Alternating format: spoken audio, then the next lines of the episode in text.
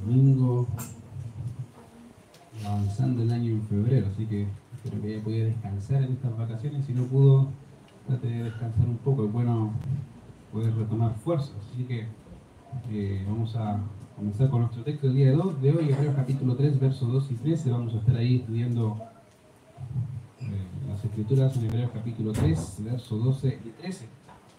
Ahora, eh, le había comentado Francisco iba a ser el último sermón de la serie que estamos siguiendo sobre Somos Iglesia y estamos hablando eh, particularmente de lo que eh, se debe hacer dentro de una iglesia. ¿ya?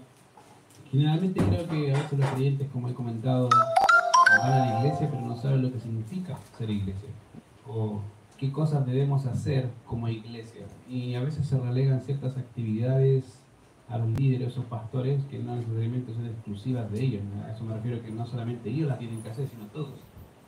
Entonces, en vista de todo lo que significa ser iglesia, había comentado Francisco que iba a ser el último sermón. Dije, ah, acá terminamos. Pero no creo que sea el último sermón. En realidad, hay tanto que decir y lo más seguro que bien mediante el próximo domingo terminamos con nuestra sección. Como les dije, hay tanto que decir de lo que significa ser iglesia y cómo vivir como iglesia que a veces faltan palabras para saber cómo resumir cómo exponer todo de tal manera que los hermanos puedan entender su, su actividad o su labor dentro de la iglesia. Ahora, en Hebreos capítulo 3, versos 2 y 3 se dice, mirad hermanos, que no haya ninguno de vosotros corazón humano de incredulidad para apartarse del Dios vivo. Antes, exhortados los unos a los otros cada día, entre tanto que se dice hoy, para que ninguno de vosotros se endurezca por el engaño del pecado. Ahora, la carta de los hebreos es muy interesante porque es una de las cartas en donde se han propuesto muchos autores. No se sabe específicamente quién es el autor. Algunos han dicho que puede ser Timoteo, otro Pablo, otro Bernabé, otro Silas, otro Apolos. Eh, hay, hay tanto que decir en realidad del autor. Es tan interesante cómo escribe, pero en realidad no se sabe el autor original. Lo que sí se está de acuerdo es que es una carta inspirada, sin duda. Pero a pesar obviamente de, eso, algo está claro también y es que la epístola, y es que el escritor nos plantea el tema de la superioridad de Cristo.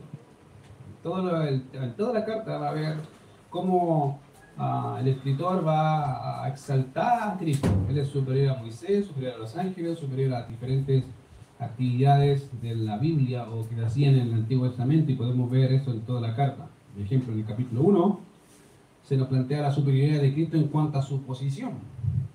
De hecho, eh, el mismo escritor dice que Cristo posee un mejor nombre. En el capítulo 1, verso 1 al 3 dice que no hay un nombre más alto. Es el nombre que es sobre todo nombre. Y de hecho posee una mejor posición también que los ángeles. Dice, ¿cuál de los ángeles dijo Dios jamás? Mi hijo eres tú. Yo te he engendrado. En otras palabras, ningún ángel ah, que gane en posición a Cristo. Y eso debido a que es obviamente un mensajero mucho más grande que cualquier otro mensajero que ha existido en la historia y ser un mensaje mucho más grande que cualquier otro mensaje que ha escuchado alguna vez. Y es obviamente que Cristo es el Salvador del mundo. Entonces, en estricto rigor, obviamente no solamente, como dije, es un mensajero grande y posee un mensaje grande, y también obviamente nos habla de una salvación más grande, la cual tenemos en Cristo. Ahora, también, si bien es Salvador, eh, él es mayor que Moisés.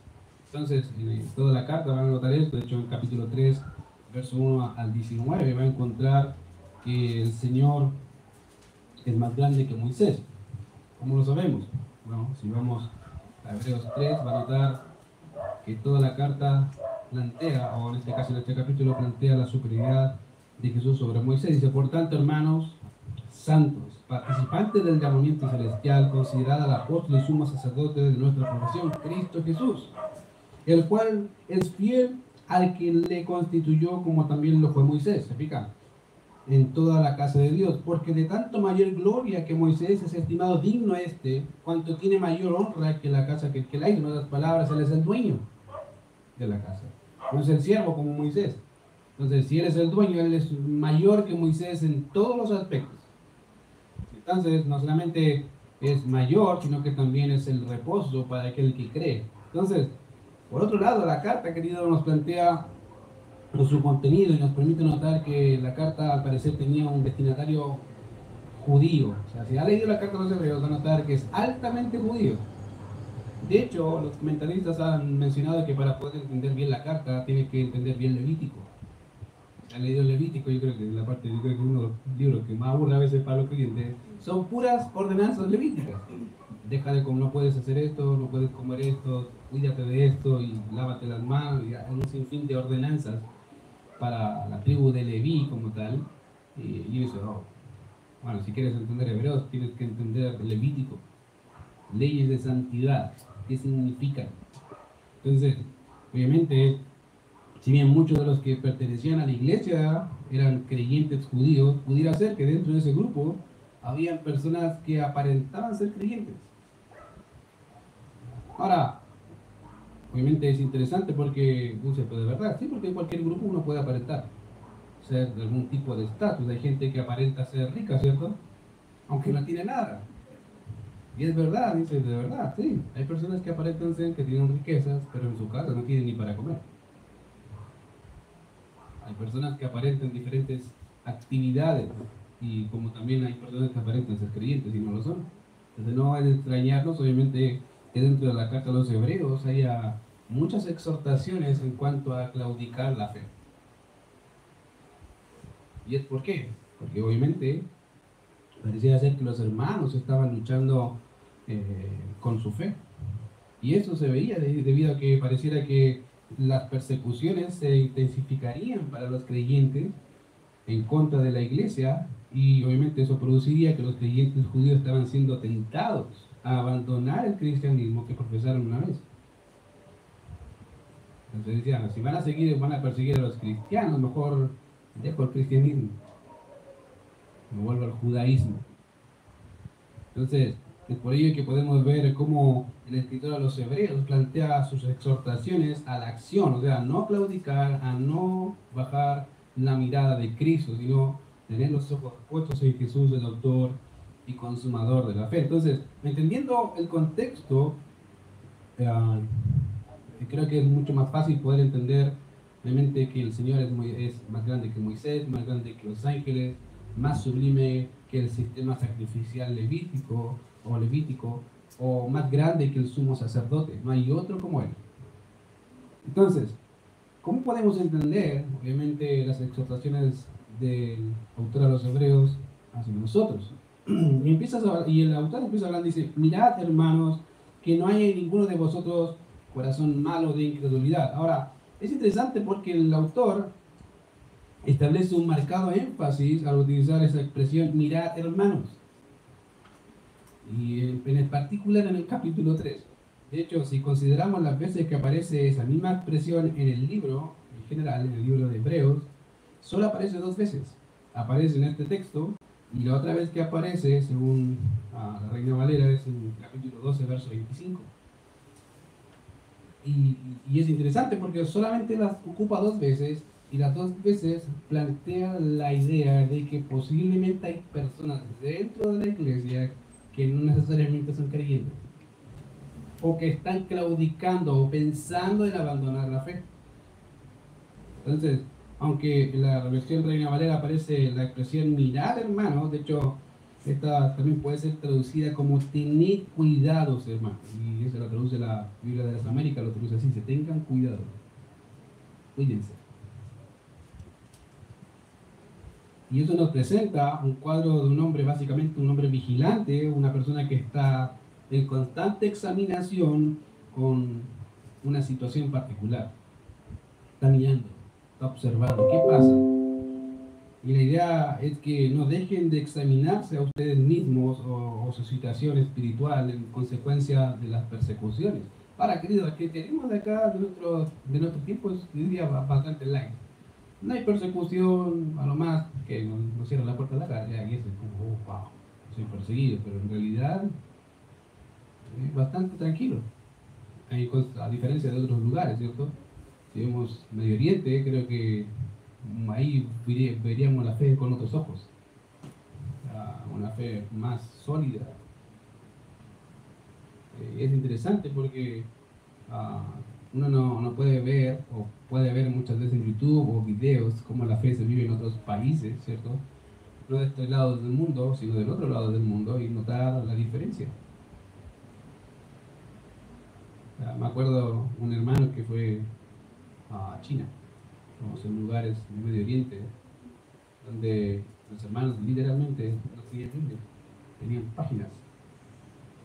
Y le preguntaba, pero ¿cómo lo hacen?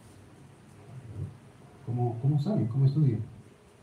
Y bueno, a la vez que tenemos la oportunidad, tratamos de tener una página y la memorizamos. de verdad, ¿sí? De los 20 hermanos que estaban ahí, dice, ¿cuántos de ustedes acá han sido alguna vez encarcelados? El 90% levantó la mano.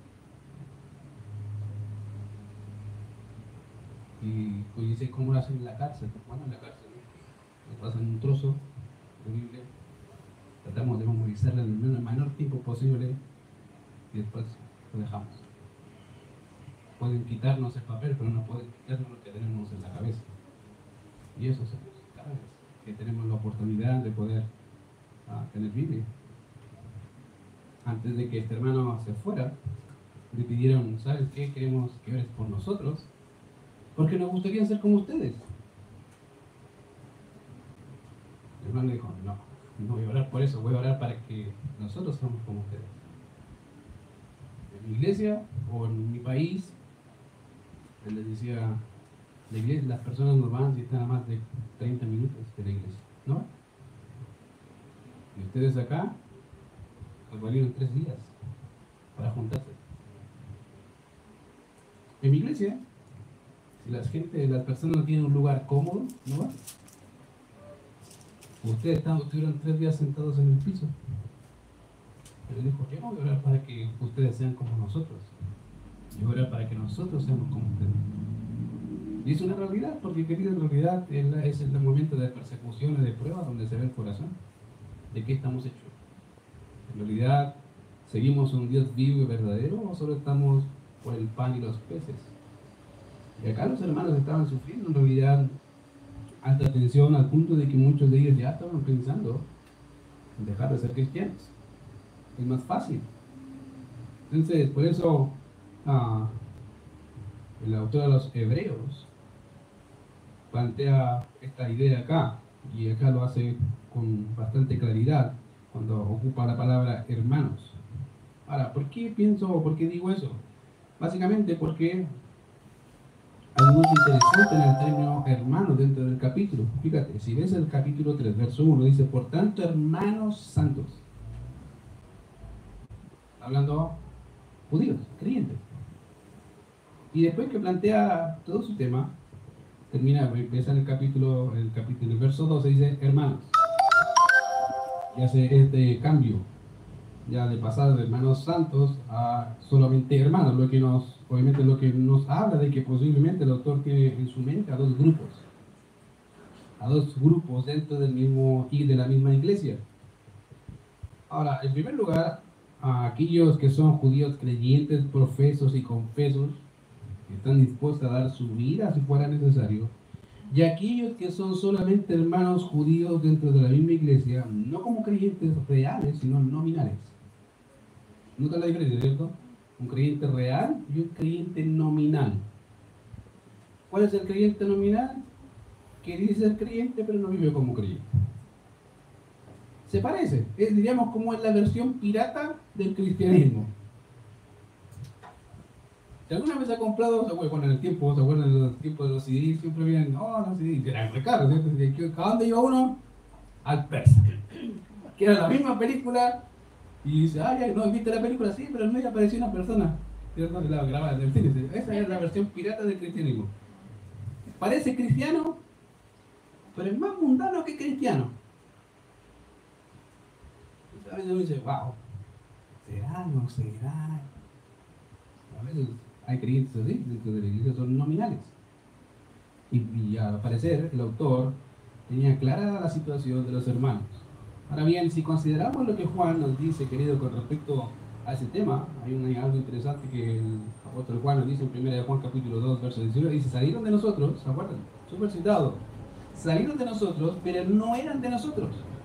Porque si hubiesen sido de nosotros, dice Juan, habrían permanecido con nosotros. Pero salieron, ¿para qué? Para que se manifestase. ¿A quién? ¿Se ha preguntado a quién se tiene que manifestar? Y para que se manifestase, que no todos son de nosotros, ¿a quién se tienen que manifestar? A Dios. Dios no sabía. Querido, el Señor conoce a todas sus ovejas. De hecho, dice, mis ovejas oyen mi voz y yo las conozco y me siguen. El Señor conoce a sus ovejas. El problema no, no, son las, no, son, no es Dios, el problema es cuando dice se manifestase para que se manifestasen a ustedes. Ustedes se den cuenta de que ellos no eran de ustedes. Parecían de ustedes, estaban con ustedes, disfrutaban con ustedes, pero no eran de ustedes, por eso los saqué. Los mostré para que se dieran cuenta que en realidad eran cristianos nominales. Parecían, pero no eran. Entonces, en mi mente, cuando uno tiene todo eso en mente y la forma en que se usa es que no van a permanecer en la fe. Los creyentes que no permanecen en la fe, no siguen la fe, obviamente son solamente nominales. De hecho, posiblemente los hermanos hebreos estaban luchando, como dije, con la idea de volverse al judaísmo por las intensificaciones de la persecución a causa de Cristo. A veces he llegado a pensar que sería bueno que la iglesia acá sería, fuera perseguida severamente, para ver cuántos, cuántos quedan en la iglesia. De verdad, que digan, si vas el domingo, vas a la cárcel. Si vas al domingo a algún templo, te encarcelamos. ¿Cuántos quedarían? ¿Has preguntado eso alguna vez?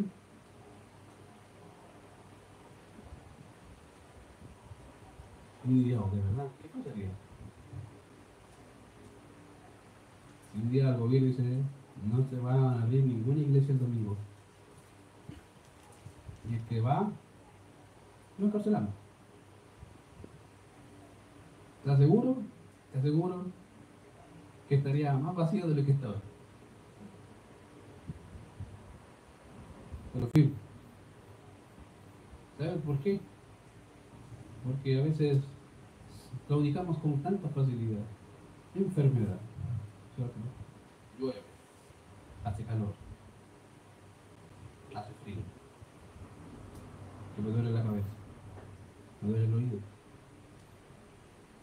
Y por eso no vamos a la iglesia. Imagínate si te vamos a matar. No vengo. Y empezamos a justificar la fe diciendo, bueno, donde están dos o tres congregados en mi nombre, ahí estoy yo en medio, ¿viste? empezamos a ocupar la Biblia para beneficio personal. Eh, interesante a veces, como a veces nuestro propio corazón nos engaña. Entonces, querido, la idea del texto es entender la realidad de los hermanos. Entonces, si notas el pasaje, vas a notar que los hermanos estaban pasando por persecución. Ahora notemos que el autor sigue hablando con referente al texto. Dice, hermanos, dice que no haya ninguno de vosotros corazón malo de incredulidad para apartarse del Dios vivo.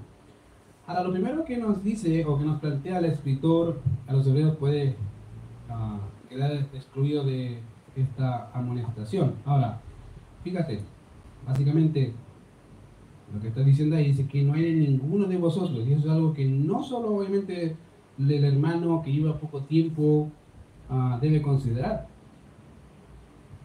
Dice, que no hay ninguno de vosotros, no es que, ah, está hablando del hermano que lleva poco tiempo, no. El, el hermano que lleva poco tiempo tiene que considerar eso, como también el hermano que lleva mucho tiempo en la fe, como el diácono, como el líder, de algún tipo de ministerio, como el pastor, cualquier persona. Por eso dice que no hay ninguno de ustedes, todos.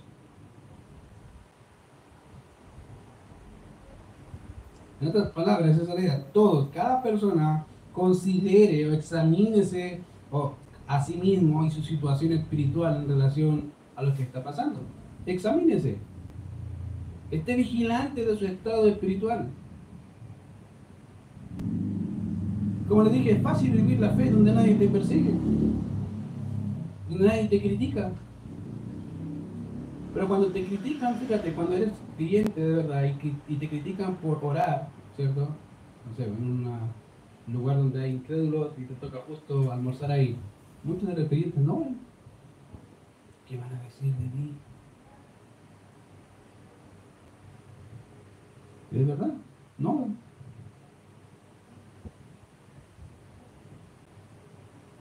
Oran así como mirando el techo, ¿cierto? No sé si está orando, si está sacando una lagaña del ojo, algo, no se sabe. Pero pasa.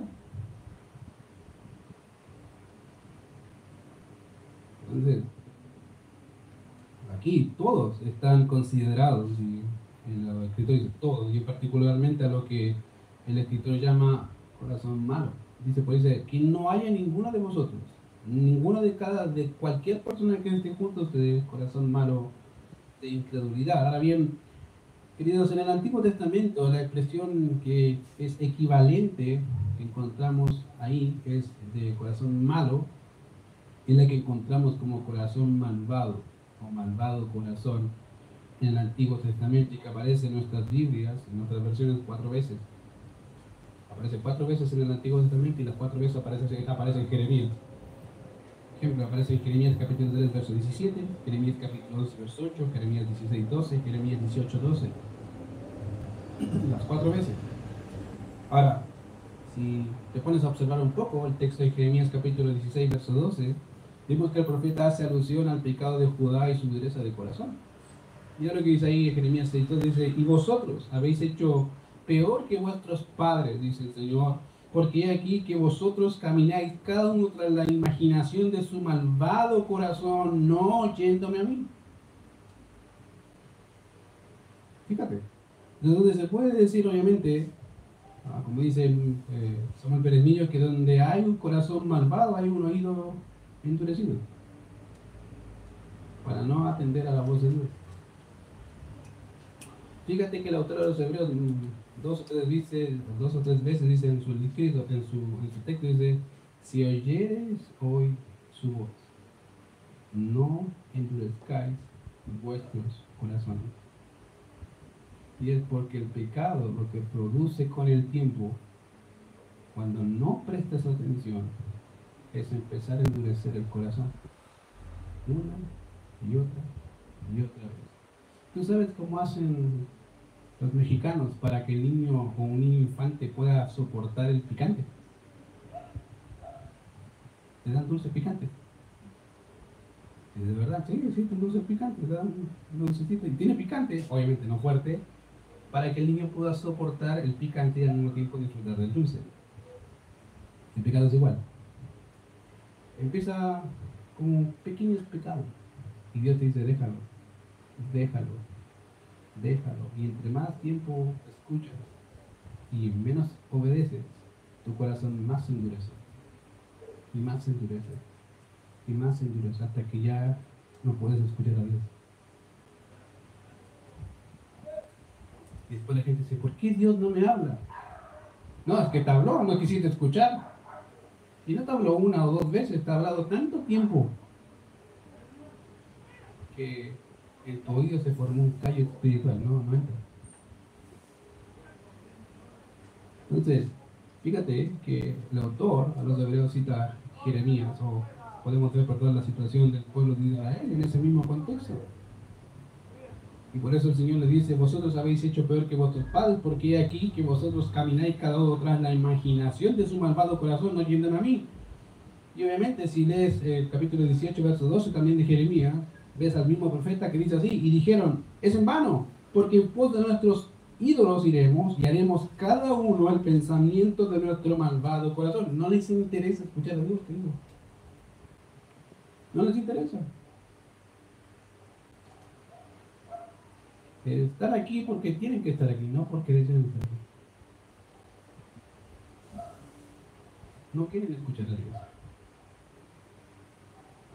Con esos versos en mente se puede decir que en ambos casos, queridos, podemos ver que un corazón endurecido no solo produce un oído sordo, escuchar las palabras del Señor, sino incredulidad y puede llegar incluso a la apostasía.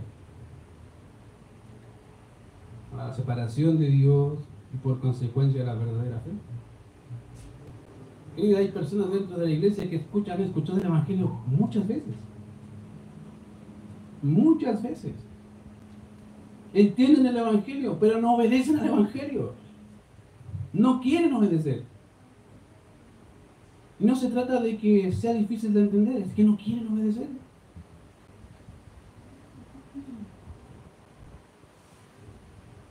Con el tiempo te das cuenta cuando hablas con los incrédulos que la gente no tiene, no, no se acerca a Dios no porque carezca de evidencia, sino porque ha dispuesto a su corazón a no escuchar. ¿No quiere escuchar? Puedes plantearle mil un argumentos y no los va a escuchar. ¿Por qué? Porque no quiere escuchar. No le importa cómo se lo plantee. Y te, y te das cuenta que en el tiempo te das cuenta de que si el Señor no lo convence, ¿qué vas a hacer tú? A veces el hermano me dice, ¿y por qué no hablas con él? ¿Para qué? No, porque está mal. Pero él sabe que no, sí. ¿Para qué? Yo no soy Dios. Si Dios no lo convence por medio de ti, uno más que hable, luego ahorro las palabras y el tiempo y que el Señor lo juzgue más rápido. Porque yo no soy Dios. Si Dios no lo cambia, ¿por qué piensas tú que lo voy a cambiar yo? Si Dios le toca su corazón, ¿por qué lo voy a hacer yo? No, porque tú eres el pastor y puedes convencerlo. No, querido. Puedo tratar de convencerlo, pero yo no lo convenzo. Es Dios quien lo convence. Si Dios no lo convence, allá tú. ¿Te das cuenta? Queridos los hermanos, obviamente, por ende, y te fijas el juicio de los israelitas en el desierto, cuando tuvieron 40 años, ¿se acuerdan del desierto? Se produjo por su incredulidad. Dejaron de creer. Lo que se manifestaba es que no escuchaban a Dios. Fíjate, cada vez si han leído Éxodo, Levítico, Números de Deuteronomio, cada vez que el pueblo pecó, es porque no escuchaban a Dios. No escuchaban a Dios. Y Dios diciendo, querido, fíjate, les decía audiblemente. Ellos vieron el humo en el Sion. ¿Se acuerdan? Cuando temblaba el mundo todo, ay, a lo mejor que hable Moisés, nos vamos a morir. Ellos escucharon. Y aunque el mismo Dios se les presentó, no quisieron oír. ¿Te das cuenta que no importa los milagros que pueda hacer Dios? No importa. Porque aunque el ángel se aparezca, no va a creer y no va a obedecer porque se dispuso no hacerlo. Ellos rechazaron, los judíos rechazaron, obviamente, al escuchar a Dios, escucharon, escuchar, eh, rechazaron escuchar sus palabras y rechazaron incluso escuchar al profeta. ¿O no? ¿Se acuerdan?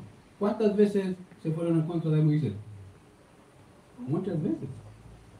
Y decían, pero Moisés, ¿qué hacía Moisés? Señor, perdónalos, porque ellos piensan que están como contra mí, y no están en contra, tuya. Si tú me mandaste.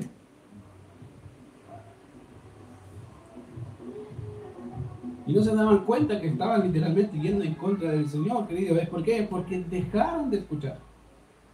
Dejaron de escuchar a Dios, dejaron de escuchar de su palabra, escuchar, dejaron de escuchar a sus profetas y que en este caso era Moisés. Por lo tanto, querido, la advertencia aquí tiene que ver con el mismo problema, querido, que los hombres han tenido desde que el hombre cayó. El problema no ha cambiado. Ha sido y sigue siendo el mismo problema desde Adán hasta ahora. Es que el hombre no quiere escuchar a Dios. No le cree a Dios. No le cree a Dios.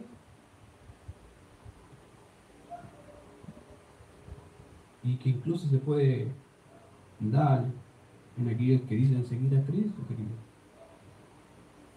Nosotros. Si bien los que se mantuvieron en el desierto recibieron su justa disciplina, muriendo en el desierto, sin recibir la promesa, ¿se acuerdan? ¿Cuánto más aquellos que dicen creer? Y que dicen seguir. Y que dicen amarlo. Si esos, esos hombres que murieron en el desierto recibieron su justa retribución, imagínate los que dicen que son que de Cristo. ¿Tú crees que te vas a escapar? Querido, no vas a escapar. Aunque mueras, la muerte no va a detener el castigo de Dios contra ti. ¿No lo va a detener? De hecho, dice que vamos a resucitar los justos para vida y los malos para condenación perpetua. No importa si mueres, de ahí te vas a sacar para juzgar. Haga lo que hagas, diga lo que digas. No hay vuelta atrás. Por eso te dije, ¿cuánto más sería el castigo a aquellos, obviamente, que dicen seguir al Señor, pero no viven como deberían vivir? Ahora, como te digo, es interesante notar, dice, porque el autor dice que no haya un corazón malo de incredulidad. Y es por querido pasa eso. ¿O no te ha pasado a ti la vida cristiana que a veces dudas de Dios? ¿Será que Dios hace eso? ¿Será que Dios puede mantenerme con trabajo? ¿Será que Dios me puede mantener sin trabajo? ¿Será que Dios puede hacer eso? Y a veces llegamos a alimentar a Dios peor que los judíos. Porque no le creemos a Dios. No creemos a Dios, no le creemos sus promesas. No creemos lo que Él dice en nada. Y empezamos a cuestionar más que creer. Ahora, eso trae serias repercusiones. ¿Sabes por qué? Porque obviamente el autor dice, mirad hermano, que no haya en ninguno de vosotros corazón malo de incredulidad para apartarse del Dios vivo.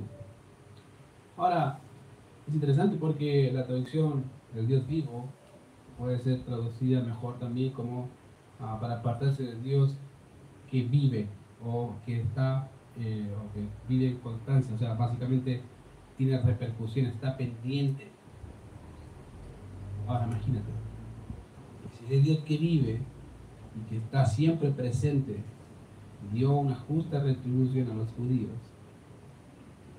eso significa que a Dios le importa que sus hijos le crean. ¿Tú crees que a Dios no le importa que tú le creas? No, a Dios sí le importa. Él no pasa por, por alto cuando te dice, haz esto.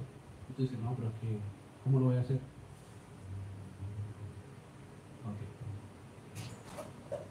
¿Tú crees que Dios no va a tomar medidas para ayudarte a crecer ahí?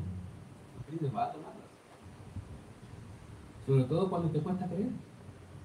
Fíjate que en el momento del ministerio del Señor Jesucristo, una de las facetas que el Señor animó y llevó a los creyentes, a los apóstoles, fue a creer.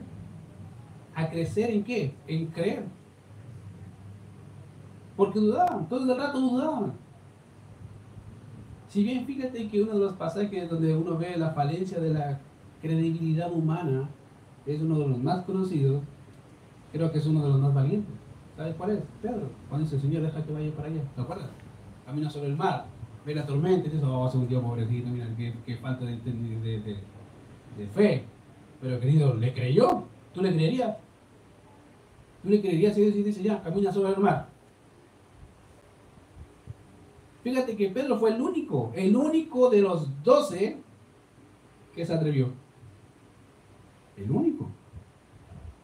Los demás todos mirando.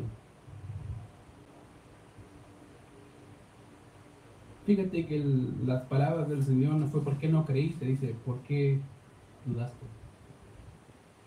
Tú creíste, comenzaste creyendo. El texto dice que al ver lo que estaba a su alrededor, la tormenta y todo, ¿qué pasó? Dice, tuvo miedo dejó de creer. Dejó de creer lo que su Señor le dijo. Sí, ven. Por la adversidad. Y querido, por eso digo que la adversidad a veces te muestra en realidad lo que hay en tu corazón. ¿De qué estás hecho? ¿Qué hay en el centro? Un creyente genuino que a pesar de que no ve, sigue en pie, creyendo en las promesas del Señor en realidad la fragilidad de tu fe es tan vaga que en el momento de la aflicción dice Mateo, ¿te acuerdas de una de las tierras? Viene la aflicción y el tormento, dice ahí la palabra y así fructuosa la palabra. Fíjate que es interesante notar que el corazón es tan frágil, querido. Tan frágil a tal punto que el mismo autor dice que el corazón es malo. ¿Sabías tú que tu corazón es malo? Más malo de lo que tú te imaginas. De hecho, hay uno de los textos más conocidos, Jeremías, ¿se acuerda? Engañoso y perverso es el corazón más que qué. todas las cosas. ¿Quién lo conocerá? Que me dice, yo, Jehová. Querido, ni tú mismo sabes qué tan malvado puede ser. Pero de que eres malo, dice, potencial. Potencial. ¿Te has preguntado por qué la gente no es como Hitler? Si es igual de malvado que nosotros. O como Mussolini. Hombres malos. ¿Por qué no somos iguales? Porque Dios de alguna forma lo que hace es restringir la maldad, solamente por eso. Pero si no, tendríamos muchos Hitlers o Mussolini en el mundo. O peor. Si no fuese porque Dios en su gracia retiene el pecado de la humanidad y nos restringe pecar. Imagínate cómo sería el mundo. Si ahora es malo, imagínate después. Sería tu corazón malo. Hasta el punto que le es fácil salirse del carril y negar la fe cuando las cosas se ponen difíciles. Por eso creo que la salvación es una obra de Dios en el hombre. Porque si fuera por el hombre, no buscamos a Dios.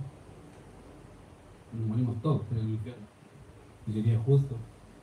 Pero Dios, tan lleno de gracia y misericordia, nos salva. Sabiendo cómo somos. Sabiendo que tenemos un corazón malo y crédulo, nos salva. Nos lleva hacia Él. Y nos conduce hacia Él. Por eso el autor dice, mirad hermanos, que, no haya en ninguno de vosotros corazón malo de incredulidad para apartarse del Dios vivo. Antes bien, o antes. Ahora, la palabra antes es enfática, básicamente diciendo, si no, pero, ¿qué puedo hacer? Si veo que mi corazón está dudando, está tambaleando en medio de las circunstancias, ¿qué debo hacer como iglesia? Dice, antes, bien exhortados los unos a los otros exhortados los unos a los otros. Ahora, fíjate, que la palabra exhortado significa junto a o apartar al lado de la idea. La idea del texto es que cada persona, cada persona que se dice creyente debe animar a otro. Por eso dice antes, exhortados los unos a los otros. Ahora, ¿por qué él dice los unos a los otros? Porque creo que pasaba lo mismo que pasa en la actualidad. Los hermanos piensan que el único que puede hacer ese trabajo es el pastor, o el encargado de ministerio, o un diácono. No vas a encontrar ningún pasaje que diga que solamente el pastor puede hacer eso, de hecho es la voz de toda la iglesia. Todos los hermanos cada uno debe participar de esta actividad. ¿Por qué? Porque no sabemos, a veces, a veces hay que ser honesto, hay gente que se apega más a otro, ¿cierto? Un hermano se pega más a otro y es parte de la vida. Entonces, obviamente, la idea acá que cada persona, cada hermano debe exhortarse. Y acá, y fíjate, a veces creo que el creyente más entiende el concepto de exhortación porque dice, ah, voy a, pegarle palo la Biblia, esto es como pescar un machete, ah, en vez de ayudarlo, lo cortan pedazos, lo dejan cuadriculado espiritualmente, ya el hermano está casi llorando, sigue pegando patas, espirituales. No, no es la idea. Nunca la exhortación tiene el sentido negativo de, eh, de ese tipo de exhortación o de idea de pensamiento de que debo destruir al otro. No, no. Siempre la exhortación en la Biblia tiene el, el énfasis de ánimo, de ayudarle a avanzar, y fíjate acá, imagínate hermanos perseguidos, si tú dices, oye, que soy, soy cobarde. ¿Qué exhortación es En vez de ayudarle, pues, mejor me. Yo soy un cobarde más, uno más. La idea es siempre, hermano, ¿qué dice la Biblia? ¿Qué dice el Señor? Mira de la venganza, yo pagaré, un día el Señor pagará. Sigue mirando a Cristo. Sigue refugiándote. Por eso es interesante notar, querido, que la exhortación no, debe, no es restrictiva solo a los pastores o a los líderes, sino que cada persona debe ser parte de ese trabajo. A veces hermanos me dicen, ¿por qué me decís tú al hermano? Yo le digo, ¿por qué me dices usted mejor más rápido si tú lo viste? ¿Tú lo viste? Yo no estaba presente. A veces cuando Joel se porta mal y mi esposa lo ve, y digo, ¿le viste? No, que dale tú, yo no lo vi. Yo no puedo dar algo que no he visto, no sé. Si tú lo viste, ah, dale. Dale ese pavo pavo, soy correctivo para que entiendan que así no se hace. A veces los hermanos de la iglesia son igual, ¿cierto? El hermano lo vi salir de una discoteca. ¿Por qué no le dice a usted? Y a veces el pastor cae en el mal juego de ir para allá, para decir, hermano, ¿por qué saliste de la discoteca? En vulgar chileno, ¿cómo se llama eso? Cabón. ¿Puedo hacer cabón? ¿Y cómo subo el pastor? ¿Me vio? No. ¿Cómo subo? Aunque está mal. Uno puede decir, reconoce, está mal. Entonces empezamos a fomentar otro pecado por querer solucionar un pecado. Querido, si tú ves una actividad mala, no algo de interés, ¿a qué me refiero una diferencia? Una cosa es que algo que no te guste, por juicio personal, y otra cosa es qué dice la Biblia. Dos cosas distintas, porque podemos juzgar por juicio personal algo que no está en la Biblia, y que porque no te gustó, y otra cosa es que se dice la Biblia y que ves que está mal, porque la Biblia dice que está mal. Entonces, cuando la Biblia dice que está mal, querido, es tu labor como hermano, que ama a otro hermano con el amor de Cristo y decirle a ese hermano. Exhórtale, anímale. Haga bien, no te quedes callado. De verdad te lo digo, no te quedes callado. Porque si lo amas, ¿cómo vas a callarte? ¿Cómo vas a callarte si amas a una persona, a un hermano que sabes que está mal, que lo viste en un tema particular? ¿O cómo vas a callarte cuando un hermano está claudicando, pensando en salir del Evangelio, salir de la fe? ¿Cómo vas a quedarte en silencio? Y excusarte, porque es una excusa, le voy a decir al pastor. Probablemente cuando le digas al hermano ya se fue ya. Y es porque, querida, hay que ser honesto, a veces somos cobardes. No, es que no quiero tener problemas. A ver, defíneme eso. ¿Qué significa un problema para ti? ¿El hermano es un problema? No, no, no, es que, es que después puede decir algo de mí. ¿Qué va a decir de ti? ¿Es algo ocultar? No sé, es que soy pecador. No, es el otro también, por eso tienen que exhortarse el uno al otro. ¿Para qué? Para ser más como Cristo.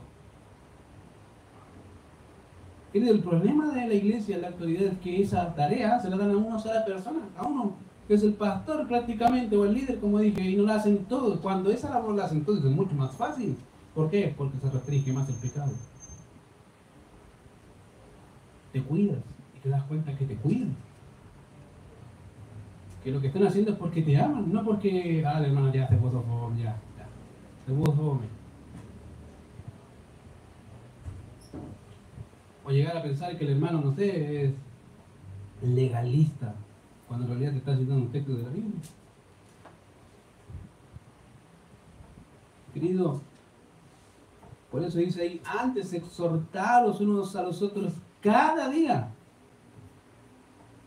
¿Cuántas veces? Dice ahí. Cada día. ¿Entiendes la expresión cada día, cierto? No creo que tenga mucho que, que, implica. Cada día. Si ya le dijiste un día, al otro día pregúntale cómo estás. ¿Está bien? No. Ah, tienes que hacer eso. Ánimo. Al otro día, ¿qué tienes que hacer? Ah, ya me aburrió no hacer nada. Le he dicho como tres semanas y todavía no me pesca. Háblale de nuevo. Pregúntale, ¿cómo está?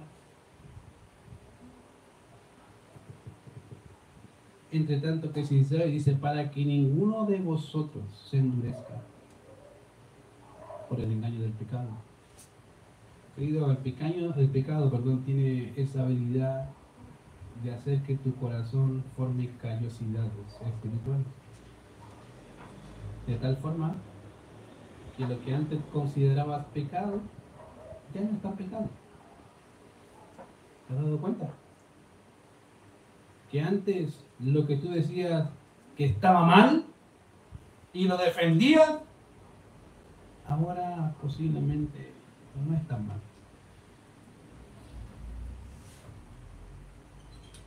Empezamos a negociar la verdad.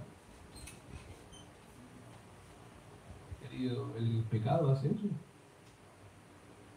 Piensa cuando te convertiste. ¿Verdad? ¿Cómo tratabas de vivir en santidad? Piénsalo un poco. Dejaste de ver ciertas cosas, de escuchar ciertas cosas, de hacer ciertas cosas. En el transcurso del tiempo, como que empezaste a claudicar. Y tu corazón empezó a engañar diciendo, pero no es tan pecado. No es tan así. Y a veces sabiendo que era pecado, te engañabas a ti mismo para justificar tu accionar. Y hoy lo haces libremente. Ya no, no es pecado.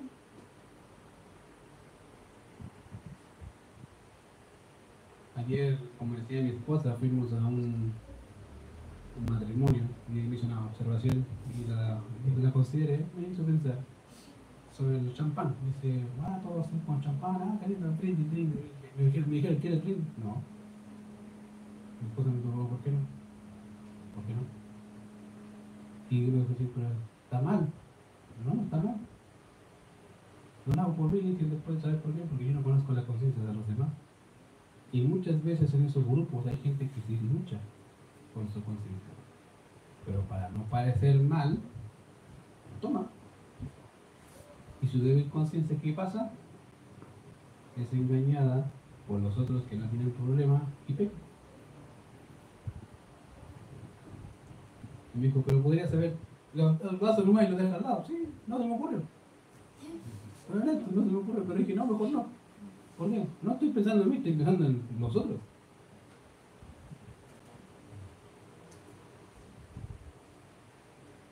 Querido, fíjate que a veces pasa que el engaño del pecado es así. El pecado tiene esa capacidad, como te digo, tan, tan intrínseca en sí mismo de engañarte tan, tan fácilmente. De hecho, un escritor, John Piper, dice que somos tan fáciles de convencer por el pecado que cualquier cosa que tenemos la hacemos un ídolo así. Cualquier cosa es un ídolo. Cosas que son buenas. Hay personas que idolatran su matrimonio. ¿Verdad? Idolatran el matrimonio. Cosas que casarse, otra, no sé, los Play, el PlayStation, ¿cierto? O cualquier otra actividad, la, idolatramos y no nos damos cuenta. Y decimos, es que eso está bien. Y te das cuenta que te engañaste a ti mismo. Fíjate que Santiago, capítulo 1, nos habla un poco de cómo es nuestra naturaleza. Y no sé si te va a animar o no, pero en realidad debe preocuparte porque así somos. Mira Santiago capítulo 1, verso 13 al 16, dice, cuando alguno es tentado, no diga que es tentado de parte de Dios, porque Dios no puede ser tentado por el mal ni el tentado. En otras palabras, cualquier tipo de tentación no procede de Dios. ¿Cómo sale? ¿Cómo se produce una tentación? Dice, sino que cada uno, cualquier cliente, hermano la fe, es tentado cuando de su propia concupiscencia, deseo lujurioso cualquier tipo de deseo carnal, cuando de su propia, mía, de mí, me pertenece, dice, concupiscencia es atraído y seducido. Entonces, dice, la concupiscencia, después que ha concebido, da a luz el pecado. Y el pecado, siendo consumado, da luz qué? Muerte. Y lo que está haciendo ahí el escritor es ocupar una figura de un embarazo por eso dice, cuando el pecado es concebido, concepción, ¿cierto? ¿Conocen acto de la concepción? El óvulo, el se genera. No es que nace, se generó. En otras palabras, lo que hace tu concupiscencia es tomar una cosa que es buena vivir tu concupiscencia y en un momento se generó una idea. ¿Por qué la idea?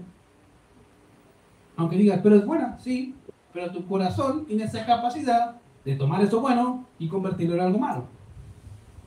Entonces, se concibe, dice ahí, entonces la concupiscencia después que ha concebido, se genera la idea, o el mal pensamiento, o el mal, dice, después que ha concebido, da a luz el pecado. ¿Me pica? Ya lo estás pensando. Es como el niño, ¿cierto? Se concepción y empieza a crecer, a crecer, a crecer, a crecer, a crecer, a crecer, hasta el punto de que, desde que nace el niño, ¿qué me pasa con el corazón humano? Se genera la idea, con el mal pensamiento, la concupiscencia, y empieza a qué? A crecer, da. Por eso, el viviente a veces no se da cuenta de lo que tiene, es un ídolo porque lo ha hecho crecer tanto tiempo y sin darse cuenta y a veces voluntariamente que lo que tiene es un ídolo de este tamaño que lo ha concebido. Ahí está. Se ven sus actos, y sus hechos, en lo que piensa, en lo que hacen todos ellos. Querido, el corazón tiene esa capacidad. Fíjate, si no fuese así, no existiría Playboy. ¿Sabías tú? no existiría. ¿Por qué? Porque el matrimonio fue hecho para qué? Para disfrutarlo bajo el amparo del Señor, ¿cierto? Para eso no tenemos matrimonio. Pero existe Playboy. De algo que Dios creó bueno y agradable y perfecto para el hombre y disfrutarlo, el hombre lo transformó en algo malo. Algo que es naturalmente bueno por Dios. ¿Te das cuenta, querido? Por eso dice ahí a no ser que nuestro corazón malo de incredulidad nos deje tirados, literalmente, porque por no hacer esta actividad de que debemos exhortarnos. Querida, a veces yo le digo, hermano, si usted ve a alguien, dígaselo usted. Es más fácil, llega más rápido. Si usted ve a un hermano en un, en un pecado, dígaselo. Hermano, ¿qué pasa? ¿Qué le pasa, querido? No piense que va a ser un mal, al contrario, va a ser un bien. Porque va a ayudar a ese hermano a ver las cosas como Dios quiere que las vea.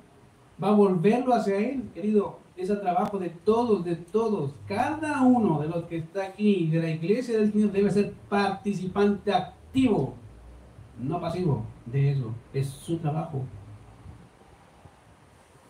Te hago la pregunta. ¿Cómo puedes decir que amas a Dios a quien no has visto y no amas a tu hermano que ves? ¿Cómo lo haces?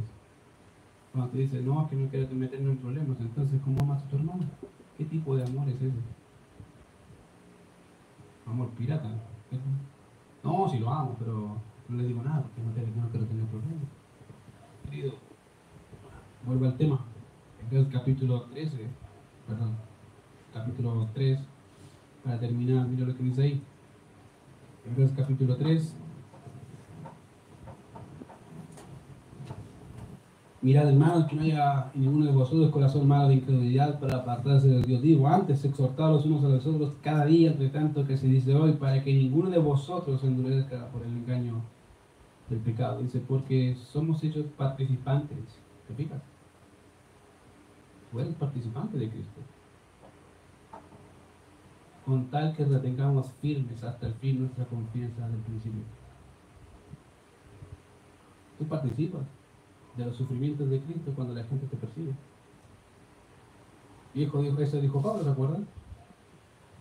Todo lo que pasó Pablo, que lo azotaron, no sé cuántas veces, acuerdan, tres veces ha sido azotado por los judíos, tantas veces pasa, y todo esto lo sufre por qué, por amor a la iglesia, cumpliendo así los padecimientos de Cristo, que cuando tú padeces, estás cumpliendo parte de lo que padeció él.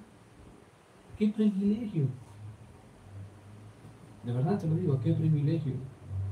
Cuando haciendo tu trabajo, tu labor y de amor a tu hermano, a veces tienes que pasar por eso. Siéntete un privilegiado, de verdad. Porque pocos son los que se atreven a decir lo que tienen que decir y hacer lo que tienen que hacer. Querido, quiero animarte de verdad, animarte a hacer tu trabajo. ¿Cuál es tu trabajo? Exhorta al otro.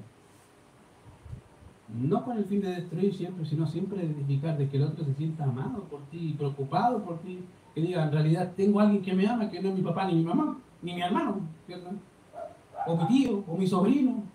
No, tengo a otros.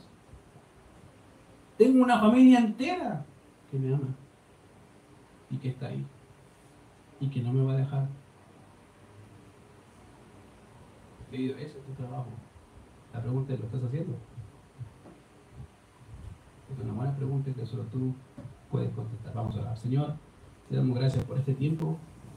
Gracias por animarnos con tu palabra a hacer esta hermosa tarea de poder exhortarnos unos a los otros y poder edificarnos unos a los otros, Señor. Es tan necesario que eso haya en la iglesia, Señor, en tu iglesia. De manera que podamos ver el amor entre hermanos de forma práctica, no solamente al consolarnos cuando hay problemas, sino también al animarnos cuando los problemas se presentan. Al exhortarnos, Señor, también cuando pensamos en claudicar nuestra fe por diferentes medios o razones.